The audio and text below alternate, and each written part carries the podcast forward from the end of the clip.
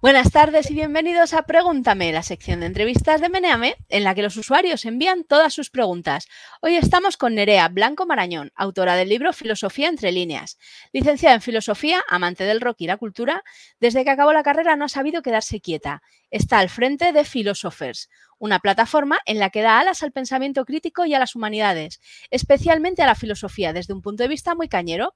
Imparte cursos, conferencias, charlas de instituto, con un objetivo muy claro, recuperar el pensamiento como forma de vida y demostrar que la filosofía puede reinventarse. Bienvenida, Nerea, ¿qué tal? Hola, muy bien, aquí estamos. ¿Estás lista ahí para responder a todas las preguntas filosóficas de los eh, meneantes? Me siento un poco como que me va a tocar hacer como Matrix, así de ir esquivando balas. Eh, vamos a intentarlo. a ver qué tal sale. Vamos allá. La primera pregunta nos la manda, me llamo Mulo, y es la que eh, os obligamos a todos los entrevistados a responder, que es eh, la tortilla de patata con o sin cebolla. A mí me han chivado un amigo muy fan de Meneame que tengo que decir con cebolla. Entonces yo voy a seguir sus consejos y decir con cebolla pero te, dejamos el libre albedrío, ¿sabes? Nosotros no creemos en la Ahora, ahora respondiendo, mm, voy a ser, me es indiferente. Mientras sea tortilla de patatas, yo estoy feliz. Bueno, lo que más me gusta es la tortilla de patata de mi papá. También te lo voy a decir. ¿Y tu papá la hace con cebolla o sin cebolla? Mm, pues según el día, la verdad. Bueno, Así que no pues sé decirte, supongo que por eso me da más igual, porque mi casa es indiferente. ¿Te parece bien? Bueno, pasamos a la siguiente que de esta misma persona. Cuando hay varias de la misma persona, te las hago de una en una, porque si no, luego es un follón, ¿vale? Vale. Y dice, ¿alguna corriente filosófica que te haya marcado más que otras? ¿Por qué? el existencialismo y el vitalismo, que para mí, bueno, pues yo qué sé, se me han juntado ya, me parecen la misma, eh, porque son filosofías que te hacen tener ganas y no desganas. Y que parece que la filosofía es gente gruñona y desganada. Pues no, también hay filosofía que te hace tener ganas y, yo me quedo con esa.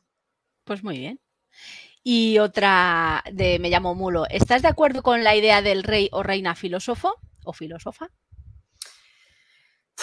Es que con Platón estoy un poco en que sí que no, ¿sabes? Entiendo, entiendo su argumentación eh, y creo que hoy en día hay muchas cosas de lo de rey filósofo que no nos vendría mal. el hecho de decir que hubiera gente que supiese qué es el bien y cómo no hacer el mal, que parece que a los políticos se les ha olvidado, ¿no? Que es cuanto más mal hagas y más robe, más guay eres, pues eh, en ese sentido creo que un rey filósofo que mm, prime el bien por encima del mal, y el bien común más allá del bien propio, pues es algo que no estaría de más. La siguiente pregunta es, eh, ¿algún libro en la línea de filosofía entre líneas que puedas recomendar? Si lo tienes a mano lo puedes enseñar.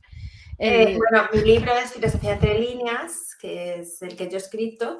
Eh, libros en la línea estaría, eh, por un lado, Filosofía en la calle, que es así divulgativo y muy molón y muy para todos los públicos, de Eduardo Infante. Y luego, en el rollo de rock y filosofía y legible y amable, está a tres versos del final, que, le recomiendo también mucho. Fenomenal. La siguiente pregunta la manda Jeb Gambardella y dice, ¿qué es una mujer? ¿Qué fuente? El pueblo de la gallina. Eh, vale, ¿qué es una mujer? Em, esto da para tesis, pero em, igual que la palabra hombre, que por ejemplo hay, una, hay un libro eh, de Foucault que eran las palabras y las cosas, que él va explicando cómo el concepto de hombre ha ido cambiando a lo largo de la historia, em, porque no, no, entendíamos igual el hombre. Pues con la mujer pasa igual. Al final es un constructo que vamos haciendo socialmente a partir de las realidades que nos van rodeando. Entonces, eh, hasta ahora, digamos, que hemos podido entender a la mujer casi como un objeto, luego como un animal de compañía, eh, en fin, como un florero y poco a poco hemos ido eh, construyendo una, nueva identidad. Y estamos ahora en, proceso de construir qué significa ser mujer, ahora que nos están dejando y, vamos a ello. Bueno, mira, bueno, yo, soy mujer. Si sirve como ejemplo, yo creo que yo soy mujer, tú eres mujer y nos sirve como ejemplo de a qué llamamos mujer. Claro, de, Claro, si es que hay un abanico ahí entre. Claro, hay un abanico, pero bueno, yo que sé que es que es muy difícil. Eh, invito, invito a leer a Foucault sobre el, concepto hombre y entender que si el hombre em, ha tenido tanta, tanta variación ¿no? de la idea de identidad, sujeto, eh, cuánta capacidad de acción tenemos, pues con las mujeres pasa igual, ¿no? Que es algo que hemos ido construyendo socialmente y que tenemos que seguir construyendo. Claro. La siguiente pregunta la manda al final. ¿La filosofía en Occidente está ajustada a los intereses geopolíticos occidentales? Hombre, eh, sí y no. Está afectada. Es decir, nosotros somos, todos nosotros somos hijos de nuestra época y de nuestra historia. Entonces, em, en tanto que somos hijos, vamos a construir basados en lo que nos rodea. Ahora, que esté más a favor de lo que esté pasando o más en contra, pues en teoría los filósofos dicen, no, es que la filosofía va de libre y no depende de lo político. Hombre, no sé yo qué decirte, ¿sabes? Em, hay un, al final hay filósofos que quieren comer. Entonces, porque son personas cosa. Y que luego hay filósofos que les gusta el mundo en el que viven. Mm, yo qué sé, mm, Heidegger o Hegel me parecen personajes que, muy, que están como muy a favor de la historia, pero por ejemplo, eh, o de la situación en la que están viviendo. Pero Nietzsche, por ejemplo, o Marx, no. Entonces, no creo que la filosofía, así dicha con mayúsculas, sea eh, pro mm, cuestiones geopolíticas, pero sí afectadas. Dice Atomito Radiactivo en Twitch que los filósofos comen poco.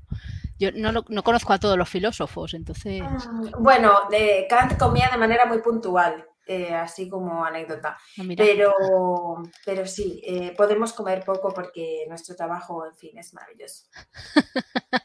Estamos muy bien pagados.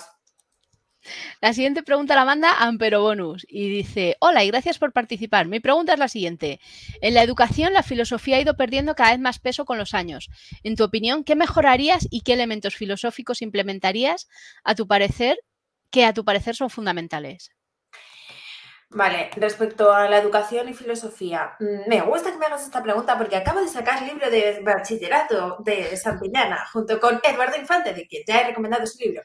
Em, entonces, creo que en ese sentido eh, hemos conseguido aportar algo a la educación, que es, bueno, pues escribir de forma más amable un texto, ¿no? Que parecía que aquello era siempre algo ilegible, entonces hemos metido un poco de amor en los textos del libro y también mm, he conseguido meter música, rock y cosas muy locas. Em, creo que aparte de, y, esto no creo que sea infantilizar nada, sino simplemente hacer más amable o más accesible e incluso más mm, tangible a la época en la que estamos viviendo para que se vea que la filosofía está en todas partes. Que no es porque yo lo diga, es porque es verdad. Entonces, eh, hemos intentado eso, adaptar un poco eh, el libro a la, actualidad. Y luego, respecto a qué hacer en la educación en general, aparte de hacer libros muy malones, creo que hay que eh, empezar a pensar que la filosofía es algo práctico. Ya. Eh, igual que no estudiamos matemáticas diciendo la historia de las matemáticas o cómo ha ido evolucionando para aprender, ¿sabes? La historia de las... No, ni estudiamos a los matemáticos, hacemos matemáticas. Creo que hay que empezar a entender que la filosofía es mm, desarrollar capacidades de pensamiento. Entonces, hacer actividades prácticas para desarrollar el pensamiento crítico, la duda, el hacer buenas preguntas, la argumentación, en fin, las capacidades mm, aptas del desarrollo del pensamiento. Pero mm, bueno, pues estamos en otra manera de entender la filosofía y creo que ahí es donde también tenemos un problema y habrá que ver cómo se afronta. Cuando lleguemos a ese puente cruzaremos ese río de... Pasamos a la siguiente que la manda Tucán74 y dice, ¿se puede en tu opinión sostener con rigor desde el punto de vista intelectual que una persona puede autodeterminarse biológicamente y condicionar el resto de su comunidad respecto a la forma como debe ser tratado? A ver, yo me autodetermino filósofers y la gente me termina llamando filósofers ante generea. Entonces, creo que no afecta en nada a cómo yo quiera que me llamen o me dejen de llamar. En ese mismo sentido, creo que no hay problema en que... Eh, alguien diga, mm, mira, mm, prefiero que me llames mm, fulanite a fulanito y te digo, pues perfecto, ¿sabes? No me, va a afectar en, mi relación con el mundo. Y hasta aquí vamos a leer, no vamos a entrar en, en decirle nada más. La siguiente la manda Void, Void Mine y dice, ¿para cuándo la filosofía con el lenguaje de la calle, del bar, por qué es menos válida? Uy, esa es una gran pregunta que todavía no he conseguido responder. Yo soy una persona que, abogo mucho por, esa manera de, hacer la filosofía más cercana, que luego es muy curioso porque, porque muchos filósofos es como, oh, Sócrates, Sócrates es el principio de todo. Sócrates iba por la calle dando la murga y hablando con la gente. ¿Qué estás haciendo tú desde tu casa alabando a Sócrates sin salir a molestar? ¿no? Em, entonces, bueno, creo que que hay un poquito de, contradicciones en, esto de la filosofía. Pero de todas maneras sí que se está empezando a abrir este, este melón y hay un montón de divulgadores que estamos intentando hacer la filosofía más accesible, aunque eso se diferencia entre divulgador y filósofo, ¿no? Pero bueno, da igual. Al final, mientras se acerque la filosofía, a mí me da igual que me llamen filósofa, divulgadora o mujer orquesta. Mientras llegue la filosofía, me da todo igual. Sobre esto que dices de Sócrates, nos dicen en Twitch que Sócrates comía niños. Eh, mira, Sócrates, Sócrates era un pesado y era O sea, Sócrates le alabamos mucho, pero tenía bastante. Ay, y era muy gracioso porque a veces se quedaba como en babia y, podía pasarse horas en, no se sabe en qué mundo. En fin, todo un personaje, Sócrates. Un person, vale. La siguiente pregunta la manda Albertiño 12 y dice: Hola Nerea y gracias por dedicarnos un rato de tu tiempo. Una pregunta corta y sencilla: ¿Cuál es el sentido de la vida? Sencilla. Eh, los Monty Python tienen un temazo. Eh, vale, el sentido de la vida. Mm, en mi libro de Santillana hay una lección dedicada a esto. muy bien, muy bien. Es verdad que tú piensas, un libro de texto, qué peñazo, pero de verdad que eh, esta es, la nueva Biblia. O sea, para mí va a ser mi nueva Biblia. Pero no eh, es ese libro que nos has enseñado, o sea, es otro libro diferente y no, separado. No, es libro, libro de texto, tía, el rico libro de texto que dices, Dios, ¿quién se va a leer esto? Pues me da mucha pena porque es muy legible, pero lo ves bueno. formato libro de texto no Pero mm, Vale, el sentido de la vida. Eh, es una pregunta que nos hacemos todos, que es como inevitable, ¿no? El por qué o el para qué estoy aquí o qué hacer con, esto que me ha tocado, que es vivir. Em, según a quien te acerques, te va a dar una respuesta u otra respecto al sentido de la vida. Eh, la, religión lo tiene como muy claro. Eh, hay que vivir para ser buena, para ir al cielo. Pum, chim, pum, no hay más. Pero eh, la filosofía, como es un conocimiento no dogmático, no tiene una sola respuesta, pero tiene muchas y puedes elegir la que quieras. Esto es lo bueno. Eh, en mi caso, yo he elegido el cóctel del vitalismo y el existencialismo, que es construye tu propia vida, ¿no? Y, mm, y trata de ser lo más feliz posible y hacer más feliz posible a los que te rodean. Y ese es mi sentido de la vida. Pero, mm, insisto, puedes ir al libro de Santillana, leer todas las maneras que tienes para enfrentarte a la vida y elegir el cóctel que más te guste. Pues nada, aquí queda dicho que compréis el libro de Santillana o que os lo leáis en la biblioteca de vuestro pueblo tranquilamente. La siguiente pregunta la manda Continuum ST y dice, gracias por participar. ¿Qué opina la filosofía sobre la inteligencia artificial? Pues, pues la filosofía opina muchas cosas, pero no opina en realidad, argumenta. ¿eh? Que no es lo mismo la palabra opinar que argumentar. Eh, de hecho, esto es una de las cosas así como muy platónicas de diferenciar entre conocimiento y opinión. Entonces, pues bueno. Em, respecto a la inteligencia artificial, pues hay un poquito de todo, de ganas y de miedo. Entonces, pues la típica pregunta primera que haría un filósofo es ¿qué queremos decir con inteligencia? Y a partir de ahí pues, podríamos hablar mm, qué, es lo que se está haciendo, qué podemos llegar a hacer y cuáles son los peligros. Respecto a esto hay muchas cosas de, sobre transhumanismo que puede resultar también interesante que bicheéis si os interesa el tema. Vale. Pues pasamos a la siguiente, que la manda Chuck Norris. Y y va sobre... Me, encantan los nombres de la gente, no lo estoy comentando, pero, pero va, como increciendo los nombres. Bueno, esta semana, se, esta semana sé pronunciarlos todos, ¿eh? que hay veces que tengo que preguntar, o sea, me lo ponen debajo y mi nombre se pronuncia no sé qué. Y yo, vale, bueno, pues... Ya, a mí me pasa cuando estoy en Twitch, hace mucho que no estoy, pero cuando estoy en Twitch y tengo que nombrar a alguien, digo, chicos, por favor, poner los nombres más normales. Suele ocurrir, suele ocurrir. Bueno, a lo mejor Chuck Norris. A ver, Chuck Norris dice, ¿hay que evitar su desarrollo para evitar su posible sufrimiento futuro o y nuestra propia extinción? Sobre la inteligencia artificial. Ah, vale. Si hay que evitar su eh, desarrollo. No, es que, o sea, hay que tener cuidado, como con todo, ¿sabes? De que sepas para qué. O sea, el mayor problema que tenemos no es el desarrollo de la inteligencia artificial, sino quién la está desarrollando y para qué. ¿No? Es, no es lo mismo que se esté desarrollando inteligencia artificial para eh, averiguar enfermedades que para hacer drones que sepan a quién matar y mm, no, o sea, hay como... Entonces la cuestión es eh, controlar quién, cómo y para qué se está usando. Meter un poquito de ética ¿eh? en, esto de, de las creaciones, del capitalismo, que es very difficult, pero se debería de hacer es difícil porque luego cada uno tiene su ética, igual que el sentido de la vida.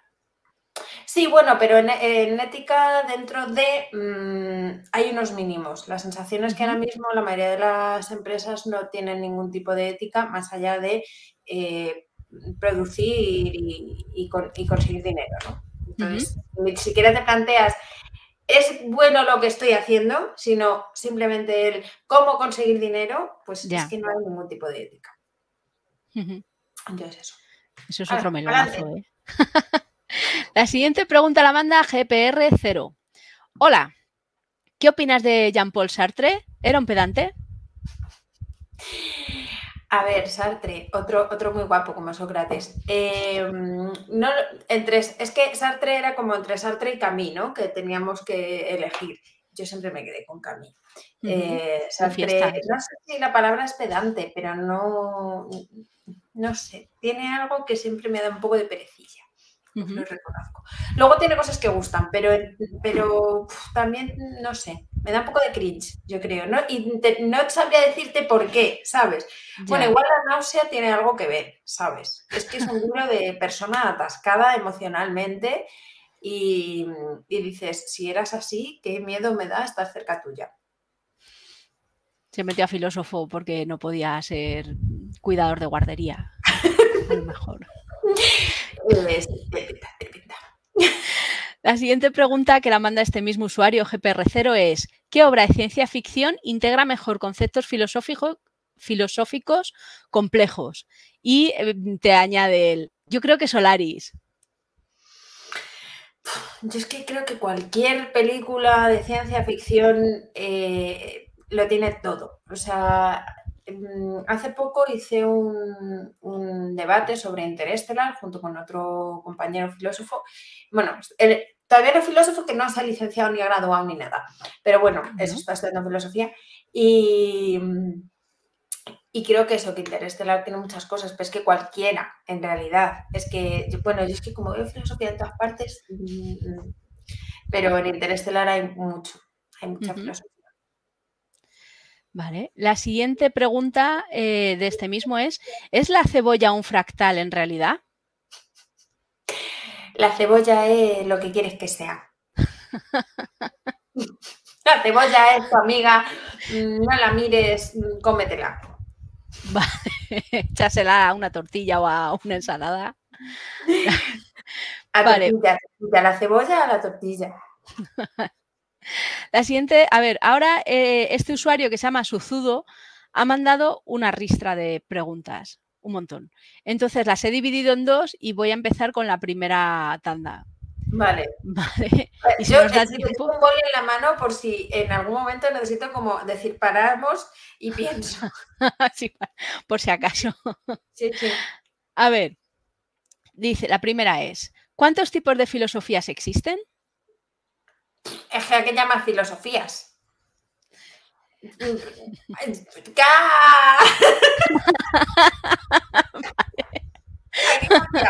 A ver, yo creo que nosotros ahora mismo como que intentamos pensar entre filosofía occidental y filosofía oriental eh, y otras filosofías del mundo. Mm, creo que yo lo dividiría así. Luego están eh, eso, la filosofía existencial, o sea, corrientes dentro de la filosofía occidental. Pero mm, estarían las filosofías y las corrientes filosóficas. Vale. vamos a colocarlo así en el mundo.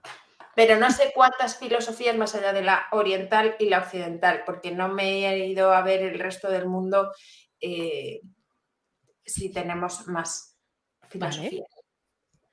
La siguiente pregunta de Suzudo es, ¿los licenciados en filosofía conocen igual de bien las filosofías orientales como a Platón, a Kant y a Hegel? No, en, la carrera de filosofía se ve, o sea, lo llamamos filosofía, pero es que debería llamarse filosofía occidental. Pero como tenemos, ¿sabes? Esto es como lo de, mm, podemos llamarlo filosofía, pero es filosofía occidental de hombres, ¿sabes? Porque yo entré en la carrera y no vi más que a una mujer. Entonces, ahora es cierto que se está ampliando un poco más, pero, y claro, ¿para qué decir poner esos adjetivos cuando son de cajón, ¿sabes? Porque occidentales y hombres lo somos todo, pues ya está. Eh, pero eso, eh, es filosofía occidental y básicamente de hombres. Ahora estamos consiguiendo meter mujeres, ya he metido muchas en el libro de Santillana. Fenomenal. La siguiente pregunta de Suzudo es, ¿es correcto apelar a filósofos del pasado, por ejemplo, tomistas, etcétera, para intentar corregir los aportes más contemporáneos de la ciencia actual? A ver, yo a tomistas no me iría. ¿Sabes? No es a quien yo recurriría. Pero sí que creo que mirar para atrás para pensar el presente y ir hacia adelante, que es algo que hacemos nosotros a diario con nuestra vida, de mm, intentar no meter el, pie en la misma, ¿no? Tropezar con la misma piedra, pues deberíamos, ¿no? De decir, bueno, cómo se enfrentaron al nacimiento de la ciencia mm, personas como Descartes o cómo se enfrentaron a pensar la biología mm, personas como mm, Aristóteles. Entonces, ya ha habido gente que ha tenido esos problemas, veamos cómo lo solucionaron. Y obviamente no tienen la misma, el mismo conocimiento que tenemos nosotros de ciencia, pero han tenido problemas parecidos. Entonces, creo que puede ser interesante eh, en ese sentido. Vale. La siguiente pregunta, también de Suzudo, es, ¿los nuevos descubrimientos de la ciencia y sus especulaciones teóricas, campos cuánticos, naturaleza del espacio-tiempo, descubrimientos sobre abiogénesis, evolución del comportamiento moral, etcétera, deberían integrarse en nuevas filosofías, adaptar la filosofía existente a los nuevos descubrimientos, entender las especulaciones filosóficas que se estén haciendo dentro de la ciencia para proponer nuevas ideas y converger, o separarse como si fueran ajenos o incluso negar la objetividad de la ciencia. A ver, la filosofía nunca se ha separado de la ciencia. Lo que pasa es que como nosotros somos muy dados a mm, haber empezado a hacer todo cada vez en trocitos más pequeños, mm, parece que la filosofía se ha quedado ahí en un rincón suelta y a por uvas, que está mirando el sentido de la vida, eh, la nada y el ser. No, la filosofía sigue enganchada al resto de saberes. Mm, algunos filósofos más que otros. Esto es verdad, porque los hay que se nos han quedado ahí atascadillos en conceptos hegelianos.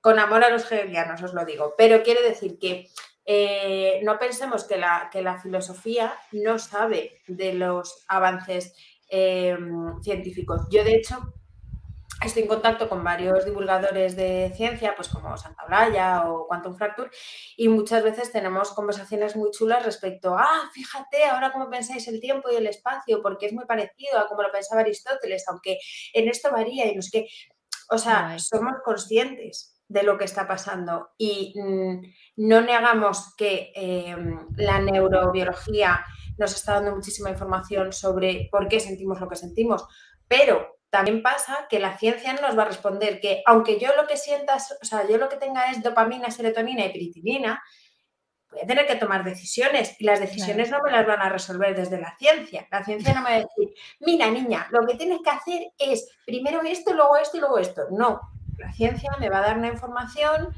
sobre cómo funciona mi cuerpo, pero no sobre cómo funcionan mis decisiones. O sea, la filosofía todavía tiene mucho que decir. La, la última pregunta de esta ristra de Suzudo es, ¿el desconocer historia de la filosofía occidental y oriental puede ser tan problemático como no estudiar ciencia y ambas cosas se deberían evitar? Eh, sí. Muy bien. Voy a intentar hacer respuestas cortas, una de cada siete. vale. Porque de tiempo a todas. Es que yo de verdad que yo intento ser breve. No, no te agobies porque ya estamos casi rozando la mitad de las Venga, vale, ya vamos, bien, bien, entonces muy bien, muy bien, vamos, vamos. Vamos súper bien. A ver, esta, mm, esta la manda UMQH y dice, hola Nerea, como amante del rock y la cultura que eres, ¿qué te parece Ale Subago? Pues reconozco que lo he escuchado y mucho. Ah, mira. Pero a ver, todo el mundo empieza la música de alguna manera. De hecho, yo empecé a escuchar a Ale Subago, La oreja de Van Gogh, y ¿qué más está? Ay, ella baila sola. Luego ya me pasé al rock, pero con 11, 10 años, 9, pues yo qué sé, pues lo que había más a mano.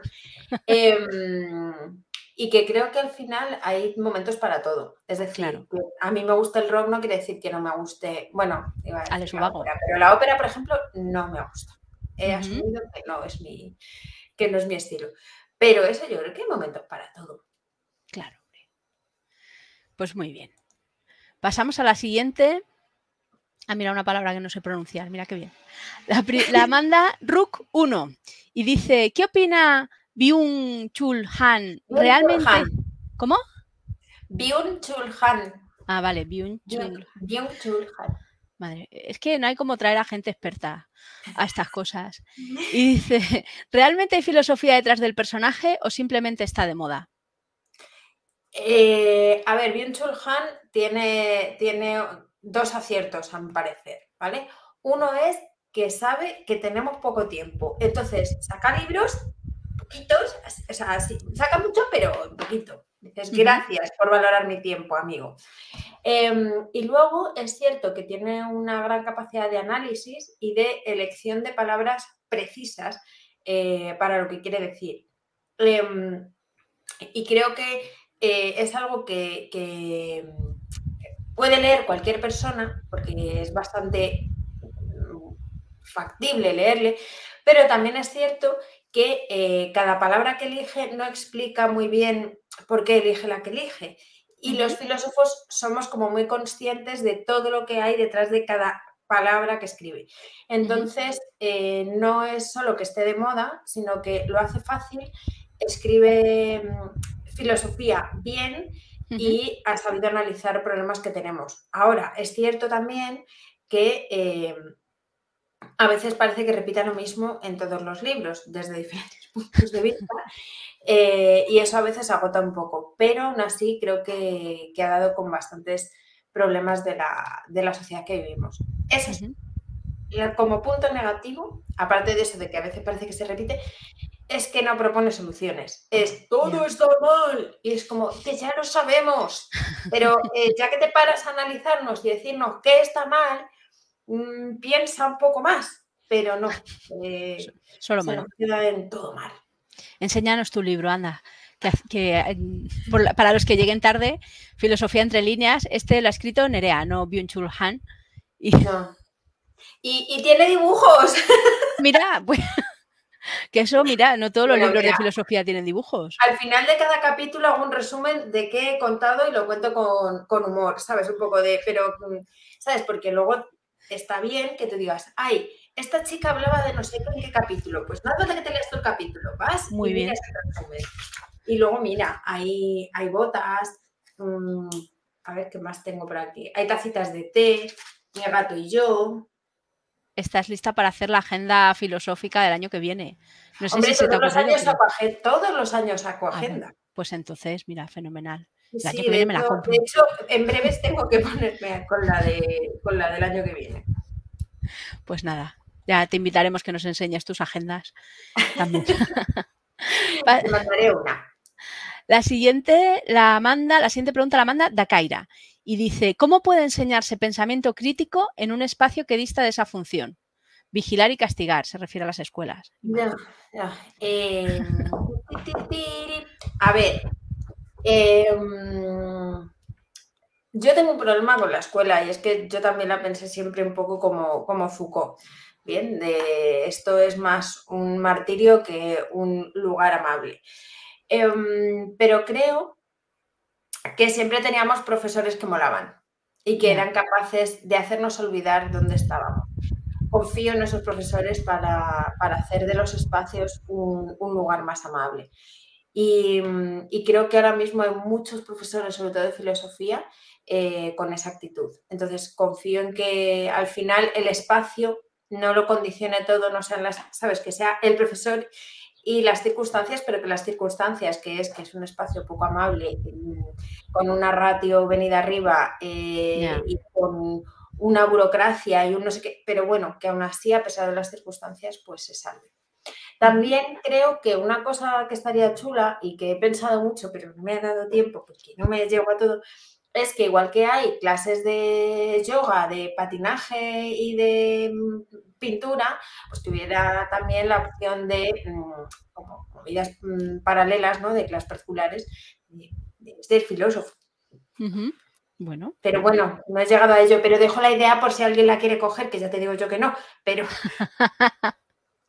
que hay gente para todo, tú no te. Vamos. de hecho, de hecho, sé que hay mucha gente que está ahora haciendo filosofía para niños y, que muy probablemente pues eso, se consigan encontrar espacios, tiempos y momentos para, el desarrollo. Fenomenal. La siguiente pregunta la manda Liz Torra y dice, ¿qué opinión te merece el materialismo filosófico de Gustavo Bueno? Eh, no me gusta. Podemos pasar a la siguiente pregunta. la siguiente pregunta la manda Ingeniero de Palillos y dice, una fácil. Si un árbol cae en mitad del bosque y no hay nadie cerca, ¿qué fue primero, el huevo o las mentiras de los cretenses? Cara de troll. Em, solo sé que no sé nada.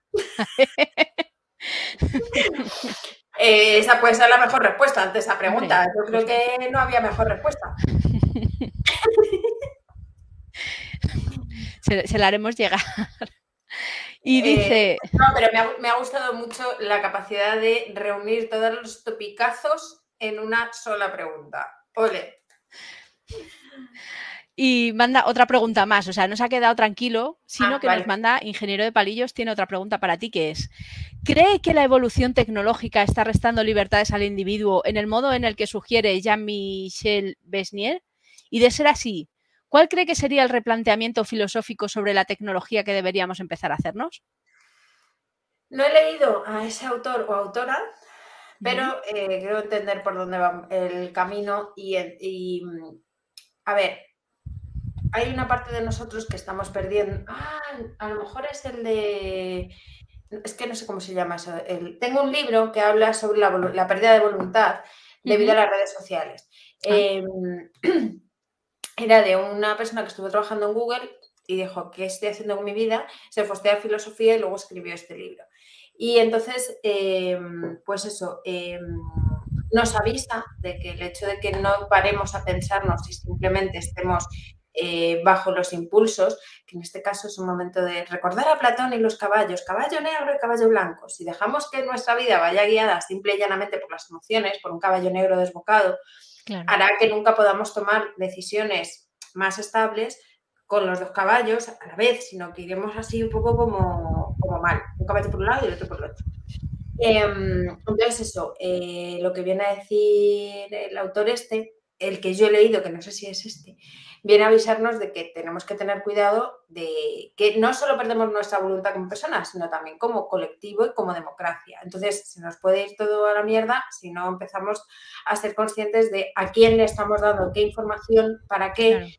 y qué están haciendo con todos nuestros datos, ¿no? Que de hecho ya estamos sabiendo que nos llegan informaciones para que votemos en función de mm, quiénes somos, ¿no?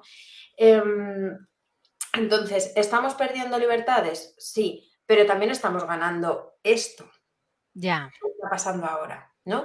Estamos abriendo ventanas a mundos que de otra manera no se abrirían. Estamos dando espacios a personas que serían anónimas que de otra manera eh, pues seguirían siendo anónimas, ¿no? Entonces, creo que tiene una parte muy bonita las redes que hemos creado, pero como con todo, y lo mismo que decía con la inteligencia artificial, es quién lo tiene, para qué, cómo se está usando. Y en ese sentido es necesario que, las, que los propios gobiernos y, la ciudadanía diga, si toda mi vida está pasando a través de unas empresas y esas empresas están controlando todos mis datos y casi mi vida, porque, porque al final mm, te puedes pasar horas así enganchado a un mirando cosas. Em, es la nueva adicción, habrá que ponerle remedio de alguna manera.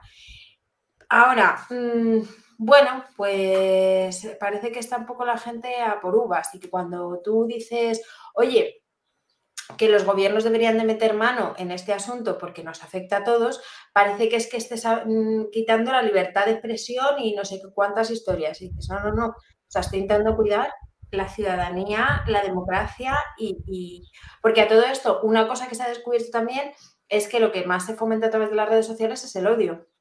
Porque es a través de, o sea, es una de las emociones más primarias que provocan reacciones más salvajes. Entonces, es lo que más se difunde, lo que más se viraliza, lo que más te hace estar en la propia red es el odio. Entonces, es como nos estamos cargando nuestra, nuestra manera de estar en el mundo mm, de manera muy bestia. Y, y, habrá que empezar a poner soluciones. Y creo que ahí el gobierno, los gobiernos tienen mucho que hacer. Bueno. Y en esta me he extendido lo que no me he extendido en otras. Me parece súper bien porque yo a esto en Meneame le damos muchas vueltas, la verdad, que a, la, a lo del odio. Nosotros eh, hablamos sobre todo de las de las conversaciones que, que, hay veces que te desvían el foco de la conversación para hablar precisamente de los temas del odio y para enzarzarte en, en peleas o en lanzar mensajes nazis o pochos. Pero que incluso no solamente eso, o sea, si tú ves Twitter, yo hmm. nunca consigo que se me viralice nada ni se me mueva nada. Yo no sé cómo tengo tantos seguidores cuando, cuando nunca soy asertiva, diciendo, porque a veces retuiteo tweets asertivos, pero yo no los escribo. Porque todo está mal y entonces hay que quemar las calles. Tú haces eso y se te viraliza en un momento. Ya. Pues claro, estar siempre con... Pues eh, no me parece ni medio normal. Pero, y ya no solamente el odio a las personas de pues todos los ataques de haters, es que es en general el sonido que tienes que tener para que se te oiga es ese, ese o poner gatitos. Ya. Entonces por los gatitos, pero tampoco te puedes pasar la vida poniendo gatitos mientras el mundo está ardiendo. Pero eso, que las, propias redes fomentan que la gente sea desagradable hmm. eh, en redes. Y entonces, pues hay que, hay que empezar a parar. Em, voy a aprovechar este momento para hacer spoilers de dos cosas. Una, hemos creado una red de creadores eh, de contenido para intentar, eh, pues eso, mediar con las plataformas, los usuarios y el tema de, del odio, pues gestionarlo. Y luego hay otra plataforma que se llama Hate Blockers, que también está trabajando en el, asunto de las redes y está haciendo talleres, educando a chavales. Eh, échale un ojillo a la web porque me, te va a molar. Me lo voy a apuntar como hate, como AT, ¿no? Hate de odio y blockers, blockers. Pues tenemos que convertirnos en hate blockers. Cuando veas que alguien está cometiendo odio, no le des más voz. Eh, mm, haz de barrera. ¿no? Entonces, te enseñan a, no crear tanto ruido de odio. Pues le voy a echar un ojo porque ya te digo que nosotros en Meneame esto es una, pelea que tenemos a diario de intentar no promo o sea, intentar banear eh, comentarios que promuevan el odio em, y todas estas todas estas cosas. Así que mira, me viene fenomenal. vez es una fiesta. no lo sabes tú bien, maja. la verdad es que, bueno, eso fue un taquillo, pero poco, poco. Te hueles la tostada. Sí, sí, yo la veo desde lejos y digo, uh, qué peligro. Ah, supongo que algún día me llegará, ¿sabes? Pero de momento. Bueno, mira. Mejor, mejor así. La siguiente pregunta la manda MJMX y dice unas cuantas, como siempre. La primera es, ¿hay algún filósofo con apellido más difícil de pronunciar que Kierkegaard? Hombre, que sí lo hay. Tienes uno eh, que está vivo ahora mismo, que se llama Darío River, que tú dices, ah, lo sabes pronunciar, pero sé pronunciarlo porque mm, un día le vi cómo lo pronunciaban en directo. Pero si tú lo ves escrito, nadie sabe escribir ese apellido. O sea, Darío ese punto. Es la manera en la que eh, hablamos de él porque no sabemos escribirlo. Es como ese tercer... O sea, si lo pronuncias de verdad, es... Mi, mi profe de filosofía nos dijo que escribiéramos Soren en vez de Kierkegaard porque ya se desesperó y dijo, mira, escribid Soren y ya sé de quién habláis. pues, hombre, Nietzsche nunca sabe. Yo me acuerdo que, eso, que hubo una vez que un profesor enseñó de cuántas maneras habían sido capaces los chavales de escribir Nietzsche. Nietzsche, que pues la Z, la S, la C y la H, todas las posibilidades eh, para arriba y para abajo. Y la, el NIE, pues a veces era NIE, a veces era NEI, bueno, en fin, eh, daba para mucho el nombre de Nietzsche. Pero se puede ver en mi pantalla cómo se escribe Nietzsche. Hombre, ampliad ahí y lo veis tranquilamente. Otra pregunta que manda MJMX es, desde el pragmatismo, ¿no crees que muchos problemas se resolverían más rápido a tortas que con diálogo? Hombre, mm, no, no. Eh, básicamente porque las tortas generan más tortas, ¿no? Eh, el diálogo puede llegar a algo, eh, las tortas para que finalicen uno de los dos mm, tiene que acabar muy mal. En el diálogo al menos no nadie acaba mal y se pueden llegar a consensos. Vale. La siguiente pregunta es, ¿hay algo más cierto que cuanto más te, raja, te rascas, más rojo se te pone? Mm, a ver si hay algo más cierto. Em, que cuanto más quieres olvidar a alguien, más le piensas. Bueno. Sí. También, ¿no? Puede valer. Sí.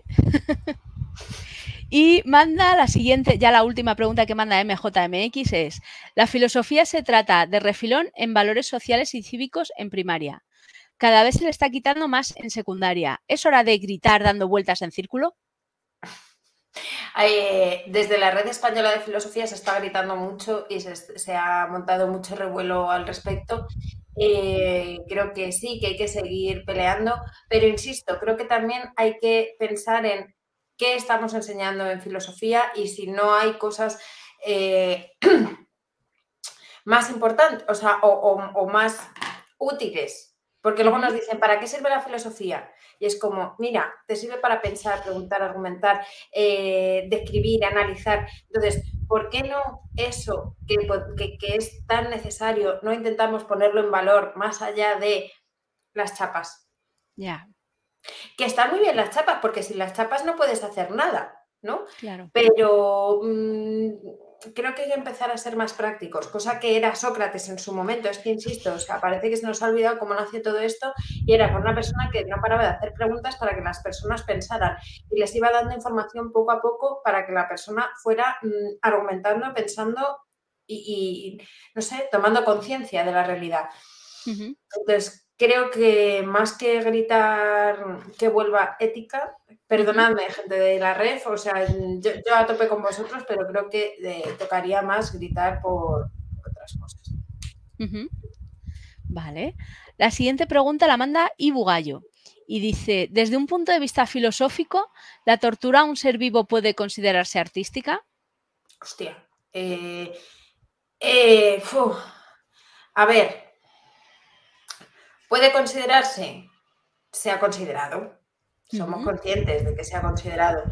Em, ahora, ¿qué debería primar más, el arte o la vida? Pues creo que aquí no hay respuesta posible, ¿no? O sea, creo que todo el mundo sabe que la vida vale más que un cuadro, por mucho que un cuadro pueda costar una millonada, ¿no? La vida siempre tiene un mayor valor eh, y creo que siempre debería primar la vida por encima de, del arte. La siguiente pregunta la manda de M4C. Eh, ya vamos por más de la mitad, ¿eh? eh ¿Todavía alguien se acuerda de Marcus? Yo me siento como haciendo un examen, ¿sabes? busque usted en su base de datos información relevante para contestar a la siguiente pregunta. a todas. Bueno, es, ¿Todavía alguien se acuerda de Marcus? Marcuse, eh, eh, sí, sí, sí, sí. Sí, La escuela de Frankfurt sigue ahí. Lo que pasa es que, claro, también depende de, eh, pues, aquí ha pasado que se nos han quedado los de izquierdas y los de derechas y los de Jupilandia. Entonces, pues es obvio que los que están más tirando por Marcus o por Marx o por, están. Eh, existe. Existe, como los vampiros. La siguiente pregunta la manda Citizen X. Y bueno, manda varias. La primera es, ¿qué es lo contrario a la filosofía? Supongo que lo más contrario a la filosofía es la religión, que es lo que he dicho antes. La religión te da una única respuesta, no la puedes pensar, no la puedes argumentar, esto es lo que hay, ya está. Em, y ante eso aparece la filosofía. De hecho, bueno, siempre se explica la filosofía como nacimiento del mito frente a la filosofía, ¿no? Un desarrollo de pensamiento más allá de, mm, como soy padre, cuando seas padre me la huevos, ¿no? Eh, pues salir un poco de eso eh, es eh, aceptar la filosofía en lugar de la religión. Vale. La siguiente pregunta de esta misma persona es, ¿distintas culturas, civilizaciones, especies producen distintas filosofías mutuamente ininteligibles? Hombre, especies, yo no sé si aparte de la especie humana, alguien más, hace, eh, alguna otra especie hace filosofía. Me da que difícil, pero mm, nunca sabemos. Em, si son inteligibles, no. Lo que pasa, es decir, porque mientras que tengamos lenguaje que sea traducible, eh, todo se va a entender. Lo que sí que pasa es que, mira, yo por ejemplo, em, recuerdo que cuando veo las series japonesas o veo mangas, o digo, esta gente tiene el cerebro puesto del revés. O sea, porque eh, cuesta mucho, mientras que nosotros somos blanco y negro, ¿no? Por ejemplo, el caballo negro, el caballo blanco, y separamos mucho eh, el mundo a la hora de pensarlo, el bien, el mal, todos son contrarios, eh, el ser y la nada. Para los orientales, todo está mm, mm, así, arrejuntado. El ser y la nada es una y la misma cosa, el bien y el mal. Y entonces, claro, cuando tú te metes en ese mundo, dices, espérate que no, no, no consigo, ¿no?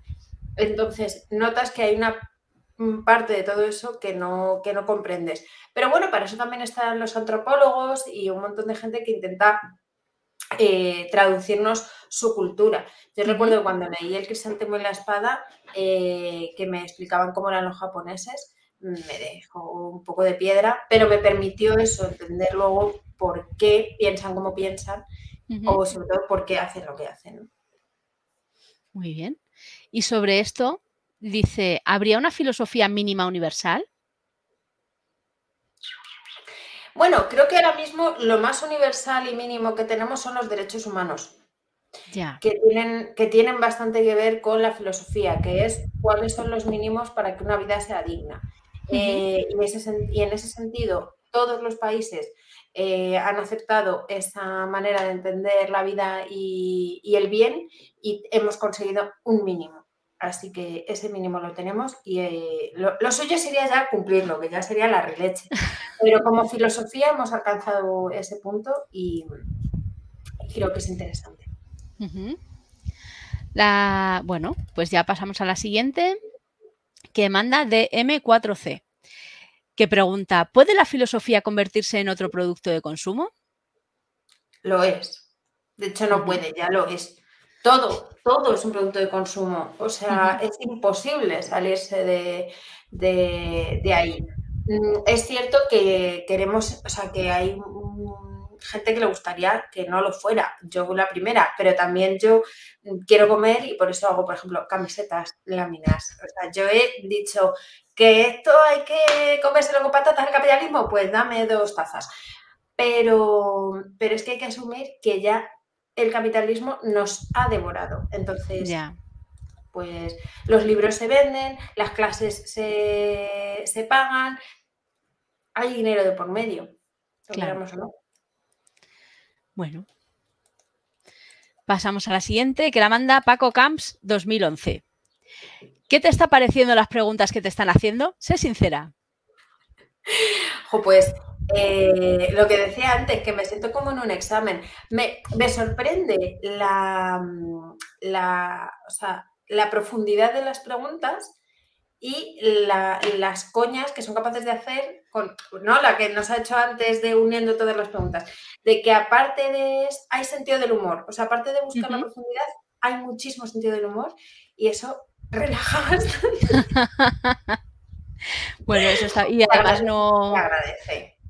No nos has vetado ninguna pregunta por tu abogado, que esto nos ha pasado en alguna ocasión, así que mira, fenomenal. Hombre, yo podría haber vetado la de Gustavo Bueno. Es que me da ah. mucha pena ese señor, pero no pasa nada. Y eso, y, los seguidores de Gustavo Bueno sí que son muy haters. Ah, bueno. Eso ya. Entonces no serán tan buenos. Ese naming. son Gustavos regulares. Son, son Eso es. Eh, no son buenistas, son regularistas.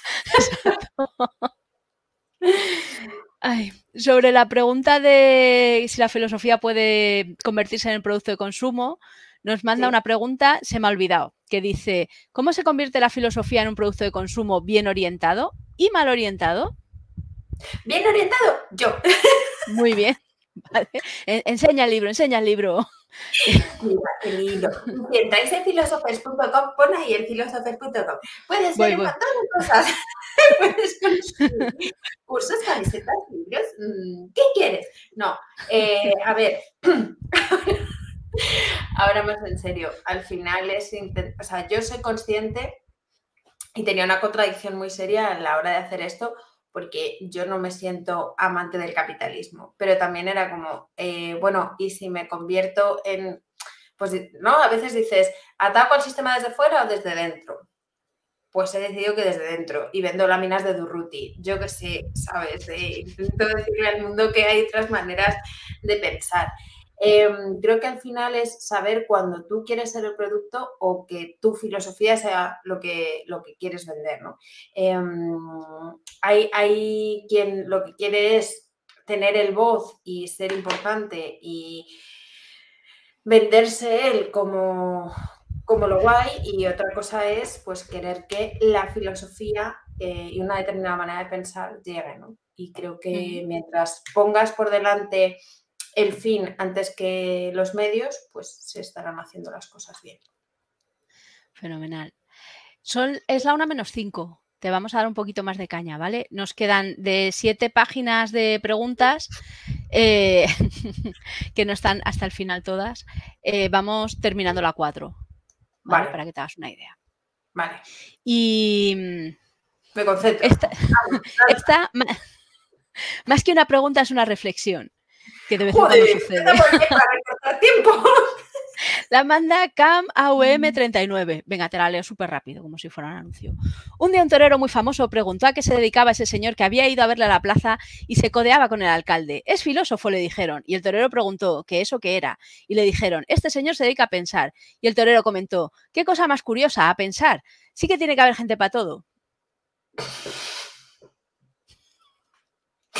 Tiene que haber gente para todo, ¿sí? Al que no valora la vida y para los que lo valoramos.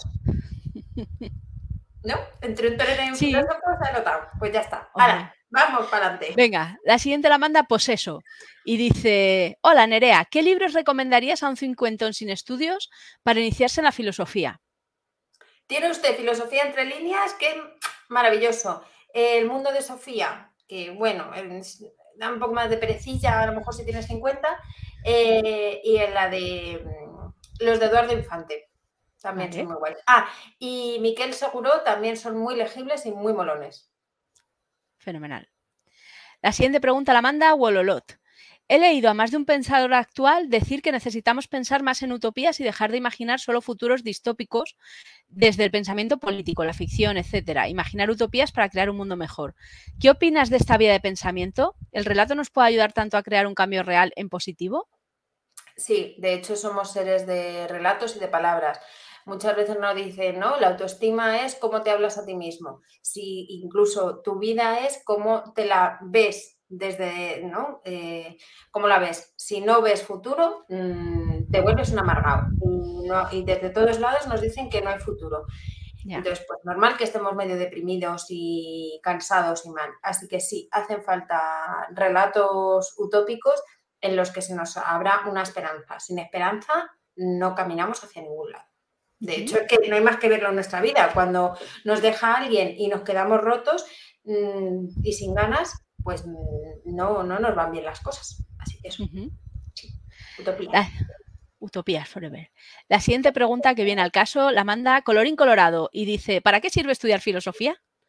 Para, para hacer camisetas. Para, para, tener una mayor perspectiva de lo que está pasando y para tener mayor conocimiento y mm, poder tomar mejores decisiones. Y al final, mejores decisiones es una mejor vida. Vale.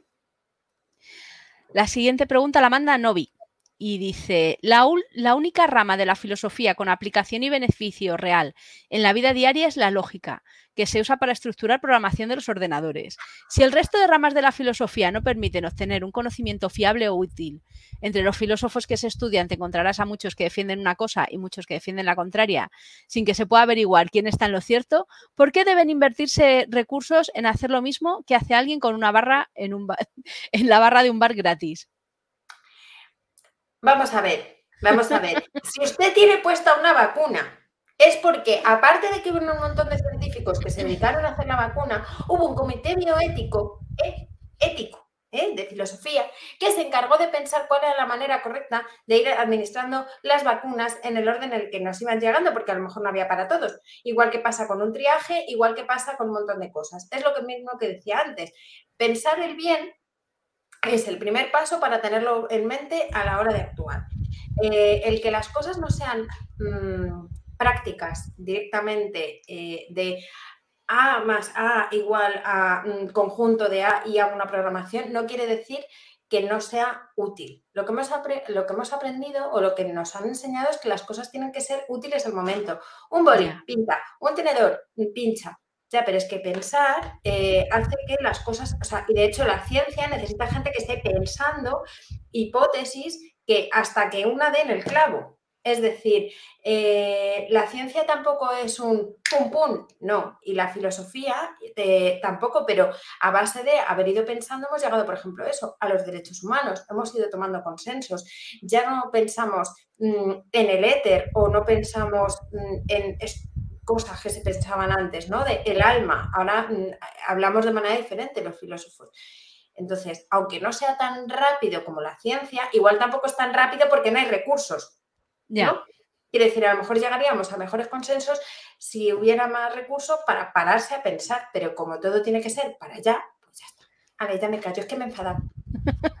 pues, pues te, voy a dar más caña porque esta pregunta tiene que ver con la anterior y la manda, la manda bueno, esta, esta ristra es de Suzudo, que es el que te he dicho antes que había mandado 10.000, pues esta es la otra mitad.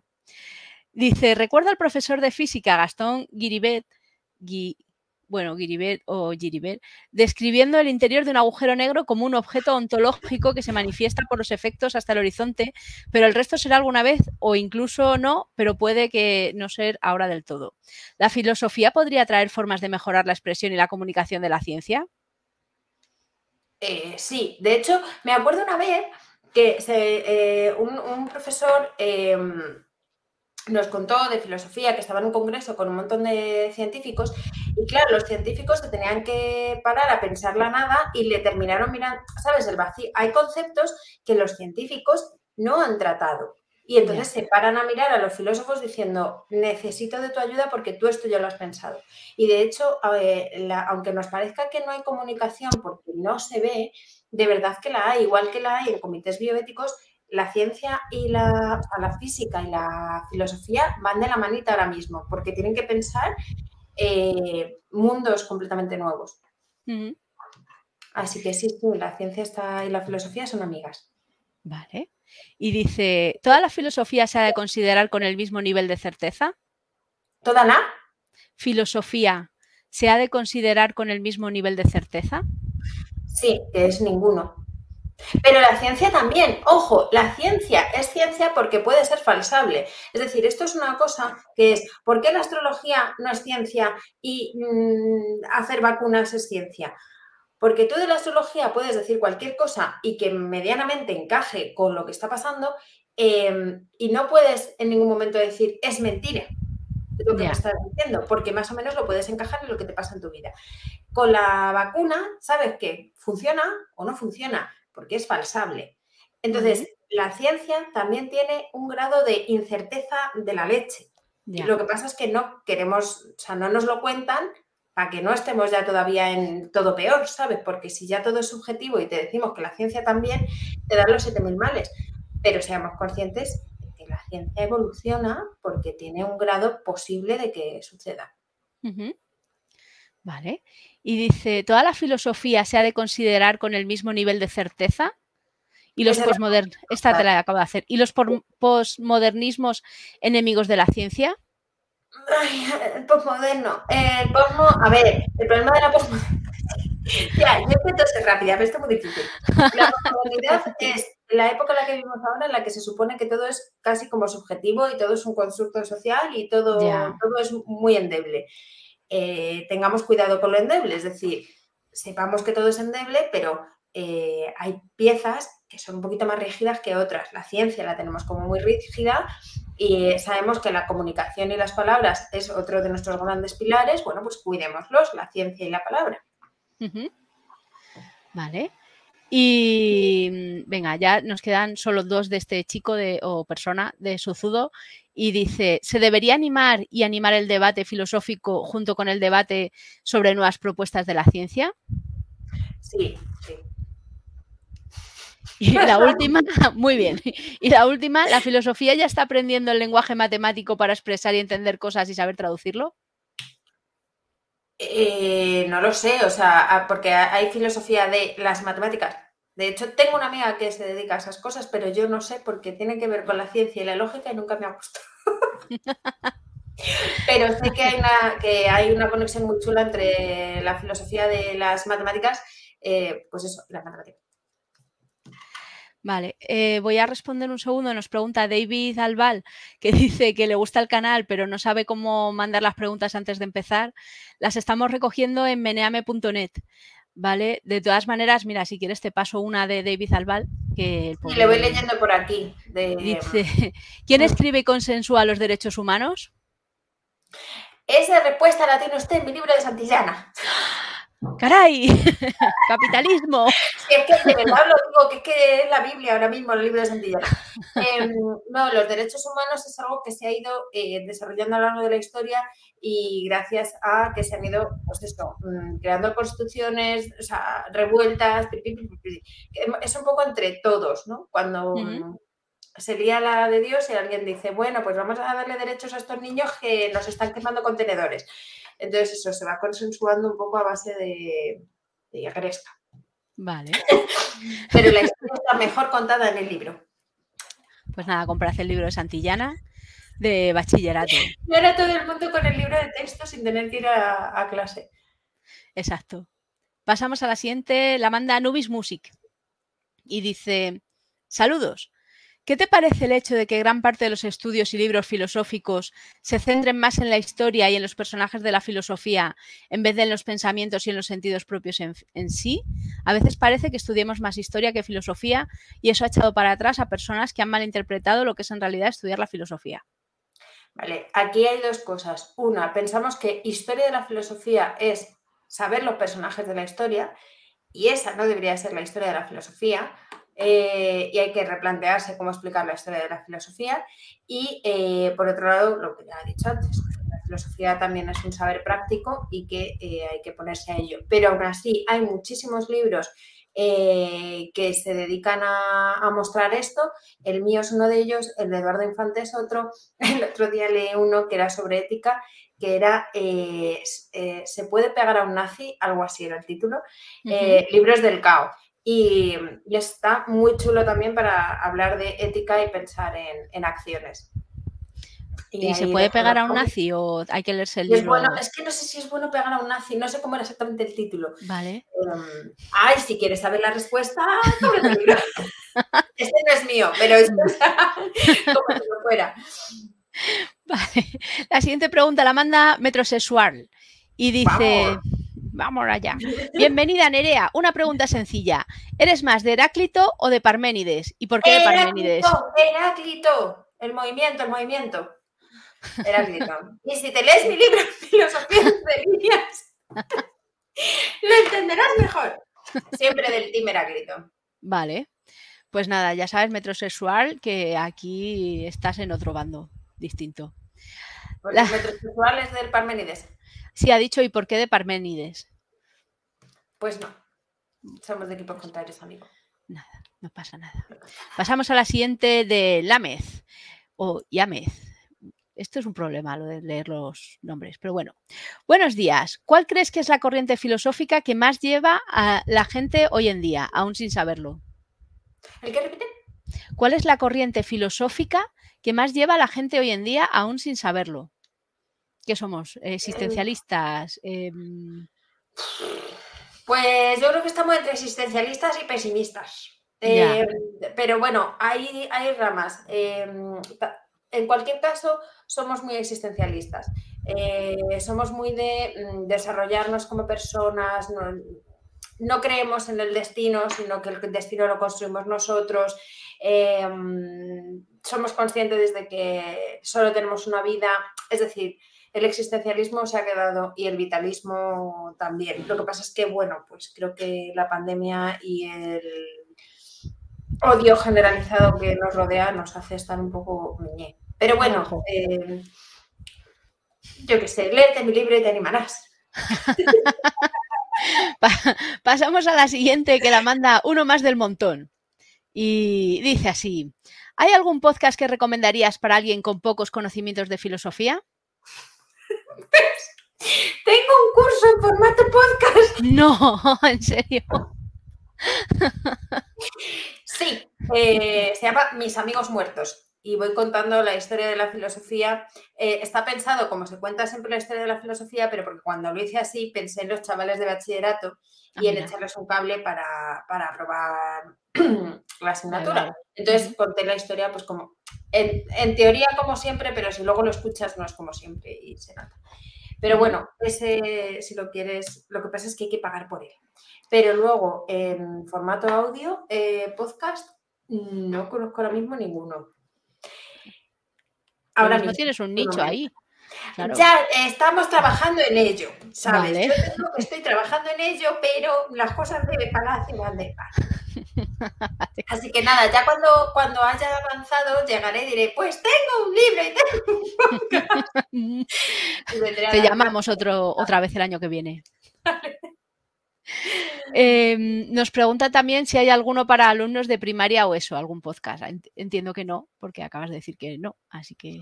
No, pero en YouTube, bueno, no es que primaria son muy peques. Es que mm. cosas para esa edad, ese es otro proyecto que algún día sacaré, el de gente de entre 10 y 14 años.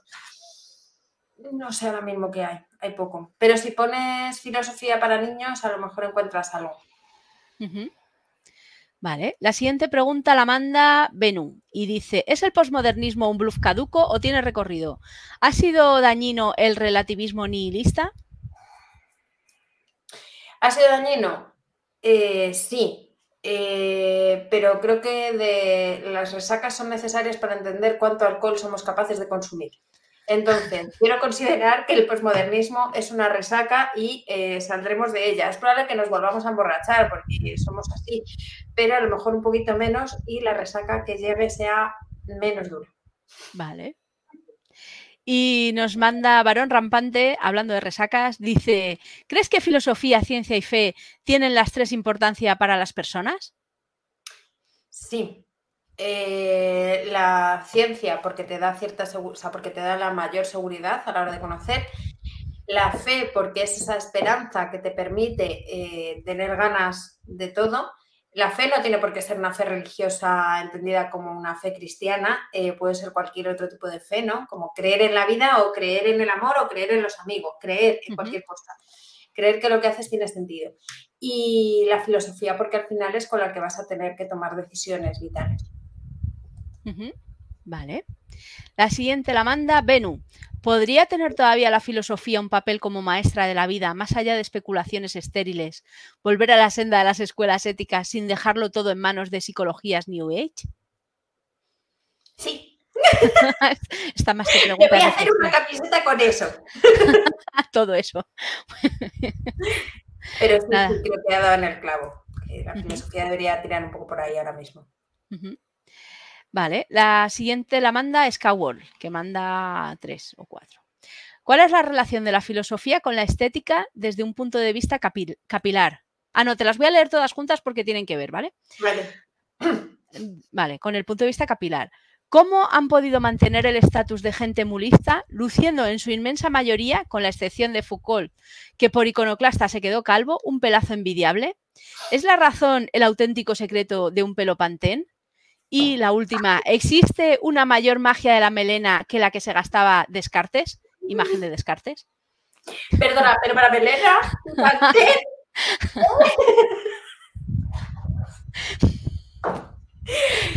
hombre, creo que si hay una relación directa entre razón y pelazo, yo confío, confío en que haya. Porque, oye, mm, se me dará bien entonces esto de razonar.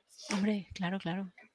Pero piensas más con el pelo largo. O sea, quiero decir, yo me lo estoy dejando crecer y me volveré más filosófica si me lo dejo crecer. Eh, no lo sé, yo es que me siento, yo me siento más segura con el pelo largo. Vale. No sé explicar el motivo. Eh, porque he pasado por, por cortes de todos los tipos y he dicho, no, este es el mío. Y ahora mismo debería ir a cortármelo y aún así estoy diciendo, a ver hasta dónde llega. Este es un nuevo reto. De tengo fe en que, que aguante. Muy Pero es verdad que todos tenían melena, excepto Foucault. También todos eran bastante feos, menos que a mí. Hay una relación interesante en esto. Habrá que pensar. Bueno, Sócrates era feo, o sea, que no tenemos cuadros de él, pero esto, o sea, yo estudié filosofía en en los que se, decía que era feo, feo con ganas. Sí. Eh, claro, es que es una cosa, a lo mejor la filosofía se me ha olvidado, pero que Sócrates era feo, me acuerdo. O sea, es como. Mira, más cosas que puedes recordar. Zambrano llegó a tener 18 mm, gatos o ah, más no lo sé cuántos. y la echaron de Roma porque tenía muchos gatos.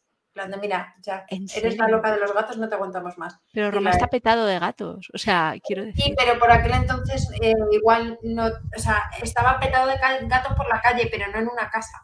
los vecinos acabaron hartos. Pues mira, ya he aprendido una cosa nueva, que luego dicen que en internet no se aprende nada, pues no. Hombre, pues ataco estoy contando, rollos para acá. Luego solo recordarás lo de Zambrano y, Sócrates el feo, pero bueno, no Bueno, pues es que yo ya tengo 40 años, yo ya eh, voy para abajo, o sea, la neurona la tengo, da lo que da.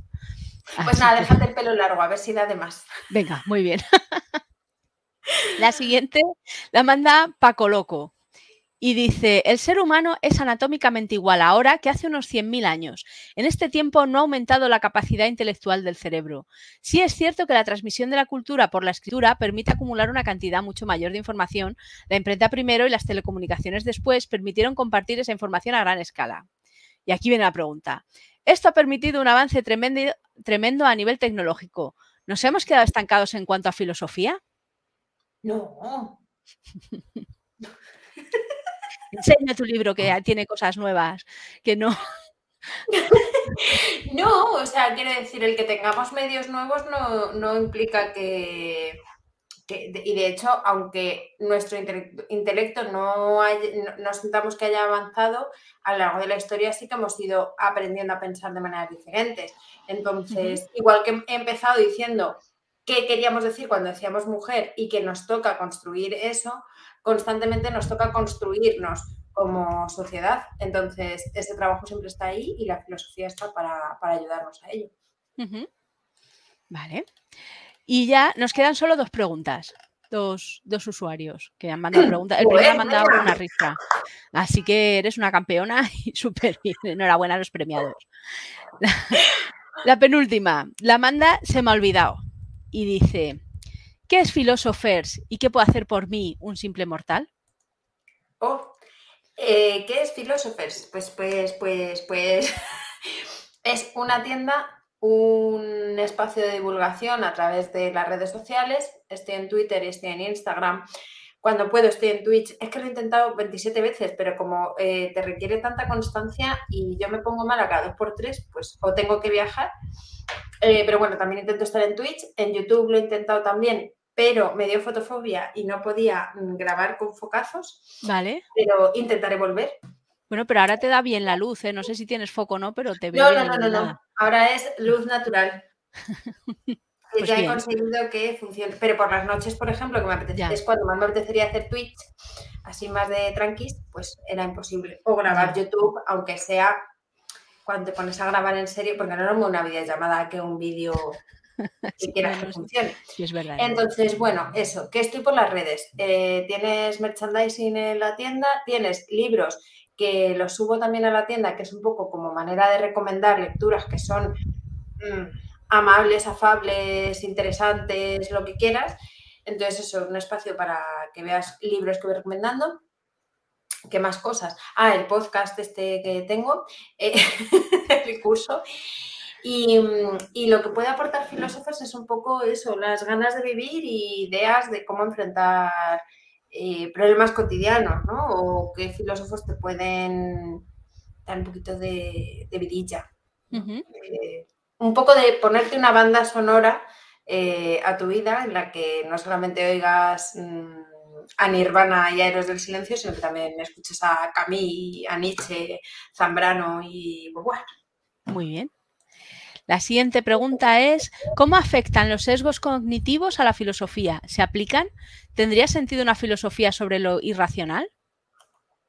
Claro. De hecho, Freud habla sobre lo inconsciente, Nietzsche intenta recuperar lo irracional más que lo racional.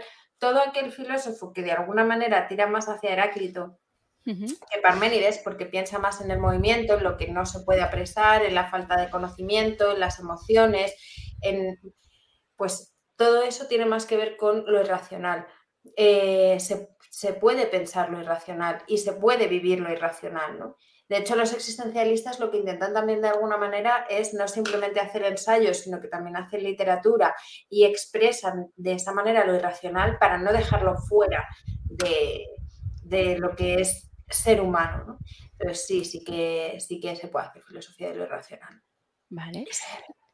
La siguiente pregunta te la voy a leer, pero no la respondas porque la has respondido hace poco, así que se me ha olvidado, te ves la entrevista entera. ¿Cuál es el enfoque filosófico imperante hoy en día en nuestra cultura? Pues mira, hace 10 minutos la hemos hecho, así que te ves la entrevista y pasamos a la siguiente. ¡La buscas! ¿Se, intuye cambio de paradigma filosófico-cultural a corto o medio plazo? ¿Cuál dirías tú? ¿Cuál te gustaría que fuese? tengo la sensación de que, estamos un poco atascados. O sea, quiero decir, en filosofía, eh, antes como que íbamos en un bloque a pensar la totalidad. Ahora, igual que pasa con la ciencia, que cada una va a sus problemas, eh, la filosofía se ha mm, también disgregado mucho. Entonces es como muy difícil que de repente mm, haya un giro conjunto. Creo que de hecho si hubiera un giro sería más probable porque llegara la ciencia a decir, hey, está pasando esto y entonces haya que repensarlo o mm, cosas como que, bueno, es que, o sea, si ni la pandemia nos ha hecho, o sea, también otra cosa que pasa, los filósofos vamos lentos. Entonces, desde que pasa algo hasta que eh, analizamos lo que ha pasado y somos capaces de ponerle nombre, pues pasa un tiempo. Entonces, eh, ahora mismo estamos en medio de una crisis muy heavy entre la pandemia y la guerra que estamos viviendo en Ucrania, que parece que se nos olvida, pero está ahí. Mm. No hacemos más que ver la inflación. O sea, estamos en un momento en el que esto es como una olla express. Entonces, en plena olla express, los filósofos mm, lo, que pueden hacer es tener muchos ojos en muchos sitios y esperar. Em, esperar. No sé si conseguiremos que haya cambios de paradigma, pero obviamente tiene que haberlos en breve eh, porque el mundo no está aguantando, ¿no? Igual que no están aguantando los conceptos eh, sociales de hombre y mujer y tenemos que replanteárnoslo, eh, también estamos viendo problemas democráticos debido a las redes sociales y hay que plantearse qué es democracia Estamos viendo que sube el auge de la, de la extrema derecha y hay que plantearse eh, si esto realmente, bueno, pues va a ser eh, ese auge o es simplemente que estamos viendo las orejas al lobo. Estamos como en pleno momento de, que nos puede volar todo por los aires. Y no sé si quiero que cambie el paradigma. O sea, por no ¿Sabes? Dices, mira, si cambia el paradigma es porque todo está explotado y no sé si lo quiero. Pero como también decía antes que estamos como en una especie de resaca, a lo mejor tenemos que salir de la resaca a malas y, y reempezar. Bueno, a lo mejor es que tampoco podemos elegir, o sea, el paradigma es como lo de la pandemia, pues se nos ha echado encima y es lo que hay. No, no claro, claro, pero que, eso, que no sé si quiero que cambie el paradigma, porque a veces pensamos ¿no? que un cambio de paradigma eh, y tenemos un poco la idea de progreso aquella que nos contaron, entonces que va a ir a mejor, pero es que yo, por, mucho que no quiero ser un todo mal, pinta ahora mismo todo un poquito como el, Sí. Pero claro, si tampoco pintamos opciones de salida, vías de escape, eh, utopías que decíamos antes, pues lo más fácil que suceda es que el cambio de paradigma al que vayamos sea mm, el que menos nos apetezca realmente. Ya, bueno. Pero bueno. Em, te pregunto una cosa más chula, que también la manda, se me ha olvidado. Y dice, ¿cuáles son las aptitudes y actitudes más importantes para ser filósofo? Eh, aptitudes y actitudes. Em, creo que eh, escuchar. Vale. Tener ganas de escuchar y, que sepas que lo que tú dices no, o sea, no, es algo que siempre es una hipótesis. Si no vas con esa actitud, olvídate de ser filósofo. O sea, yo, de hecho, todo lo que habéis oído, podéis borrarlo de vuestra memoria porque a lo mejor dentro de 10 días digo, ah, pues vaya soberana estupidez, dije en este momento. Eh, no, pero creo que eh, eso, para ser filósofo tienes que tener ganas de escuchar, sumar y restar cosas que digas, ostras, pues estaba equivocado. Que eh, parece fácil, pero cada vez parece que nos lo pone más difícil. Que atacar a las ideas es atacar a la persona y no es así. Entonces, creo que eso es lo principal. Y luego el saber leer y escribir. A ver, yo sé que esto parece como muy obvio, ¿vale? Pero si tú lees un libro de Kant, dices, ¿dónde está lo de escribir? O un libro de Hegel, que tú dices, amigo mío. Entonces, em, creo que eh, no solamente hay que tener, pues eso, una capacidad de, de, relacionar y de pensar y demás, sino que hay que ser amable en la escritura. O deberíamos de empezar a pensarlo. Bueno, pero Kant y Hegel escribían en alemán y yo creo, o sea, claro, es un idioma que no es muy friendly. Mm, ya, pero Nietzsche era alemán. no, no es excusa, ¿sabes? Mm, no. no. En general es que los filósofos han sido aburridos y tediosos. Y por eso digo que lo de escribir, que dices, es que escribir eh, al final, a ver, también te digo, una tesis matemática mm, no se la lee nadie porque luego hay gente amable que nos explica lo que dice esa tesis. Lo que sucede en filosofía es que no hay nadie que amablemente explique lo que dice la persona en su tesis eh, pensada para que solamente la lean filósofos. Pretenden que todo el mundo lea cosas escritas para filósofos sin ser filósofo. Dices, joder, si nadie se lee mm, eh, las movidas de Newton porque no sabemos, ¿por qué le decimos a la gente que se lea el Tractatus de Wittgenstein? Bueno, ese, no se lo pedimos a nadie porque es infumable de por sí solo. Pero quiero decir, no, dices, ¿por qué te voy a decir que te leas el método de Descartes? No sabes filosofía. Pero si hacemos divulgación de filosofía y lo ponemos amable, es que entonces ya no somos filósofos y somos de otra categoría. Entonces, no, ¿no queréis divulgadores? Ser amables y empezar a escribir como personitas normales y hacer las cosas de otra manera. Muy bien. Yo estoy ganando muchos amigos hoy entre, entre mis amigos de la red que les digo, chicos, mm, reivindicar otras cosas y a los de la academia que les digo, por favor, mm, mm, sed normales. pues, pues sí, pero, pero también sé que si los profes de instituto no seríamos nadie y si los de academia tampoco. O sea, quiero decir que yo puedo, que yo soy filósofa y lo critico todo. Que no, bueno, pero mira. pero me gusta que existan esas figuras. Y la última de la tanda esta que nos manda, se me ha olvidado, es ¿el filósofo nace o se hace? Se hace. Vale. Vale. Pues te, ya la última pregunta eh, forever de todas las que tenemos aquí, que la manda Wololot. Y dice, dada la gran ruptura en nuestro día a día que supuso los confinamientos y el COVID, ¿crees que ha surgido ahí un pensamiento filosófico fuerte respecto a nuestro lugar en el mundo y lo que hacemos con la naturaleza y los recursos? De pronto no había productos básicos. En unos días la naturaleza tomó su lugar en las calles. ¿Qué autores o tendencias representarían este pensamiento post-COVID? Uf, dale tiempo al post-COVID. ¿Vale? De todas maneras, eh, a mí me resulta muy interesante leer el libro de pandemia de, mm, de em, estuvo muy chulo, eh, que salió justo mientras estábamos casi confinados y a mí me pareció un poco de aire fresco. Em, creo que somos muy conscientes de, la naturaleza y lo que nos está pasando, sobre todo los que han estado en Madrid ahora mismo con la ola de calor, mm, lo hemos vivido mucho y estamos un poco, pero al mismo tiempo, como tenemos esta emoción de no puedo hacer nada, que es la de todo mal, pero mm, el problema es de otros eh, y yo no puedo hacer nada, pues eh, no sé hasta qué punto el ser conscientes nos está haciendo ser activos. ¿no?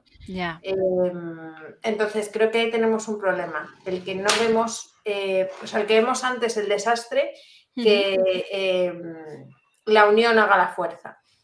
Entonces, no sé. Y también, eh, justo antes he leído eh, al Darío Stanisriver, que comentaba que em, él creía que a través de la pandemia, en lugar de fomentarse más el pensar en el otro, se ha fomentado aún más la individualidad. Entonces, esto no sé hasta qué punto nos va a ayudar en el, a la hora de enfrentar el problema que tenemos que es global. Ya, es que es un melonazo. Es un melón y, es, y eso, que yo creo que si de alguna manera cambiáramos la mentalidad y volviéramos a pensar, que parecen como de hace tiempo, pero eh, la revolución rusa yo qué sé, que se unían todos los obreros y se lió la de Dios y se cambió el sistema, nos gustará más, nos gustará menos, pero pasaron cosas, se cambió el paradigma del mundo. Pues creo que si fuéramos capaces de creer en eso, pero como ya no se puede creer en el comunismo porque eran todos muy malos, eh, no voy a decir si están en lo cierto o no, pero nos han borrado la, posibilidad de creer en, otra manera de ver el mundo, pues estamos destinados a, a seguir hacia la distopía. Ya. Bueno, no perdamos la esperanza que No, no, no, eso. como era fe, filosofía y ciencia, las tres puede que en algún momento, si volvemos a unir las tres, nos salven y, intentemos eso, crear un, un, mundo nuevo. Bueno, pues nada, ya... No te, no te robamos más tiempo. En este punto, normalmente a los entrevistados les pedimos que nos hagan un poco de teletienda. ah, pero yo ya lo he hecho. Ya lo has hecho. bueno, te encontramos en Philosophers. Eh, tienes un libro publicado para alumnos de bachiller, bachiller o bachillerato, no sé cómo se dice ahora. primero bachillerato. y el libro de, el que tienes ahí detrás y al lado de mm, Filosofía entre líneas que tiene dibujos y filosofía y tiene todas las cosas buenas de la vida. cosas bonitas. No son bonitas las mudanzas, pero todo bien. a los que habéis estado siguiéndonos, muchas gracias. Nos vemos el viernes a la una en el Bermú, que estará Marcos y no sé si vendrá alguien más. Es que la semana pasada en el Bermú vino Manuls eh, o sea, es, sorpresa. Esto es, eh, bueno, pues viene... La vida, la vida sin sorpresa sería un error, así que sí. muy bien. Yo sí, yo es que vivo en el caos, entonces me parece bien. Y la semana que viene entrevistamos aquí en el Pregúntame a Antonio de sinazúcar.org, ah, que nos va a ver si nos enseña sus terrones o, lo que o los terrenos o lo que tenga. Así que, pues nada, muchas gracias, Nerea. Nada, gracias a vosotros. Chao. Chao. Si has llegado hasta aquí y tienes ganas de más, suscríbete a nuestro canal para estar al día de todas las entrevistas. Y si solo estás aquí por las noticias, te esperamos en meneame.net.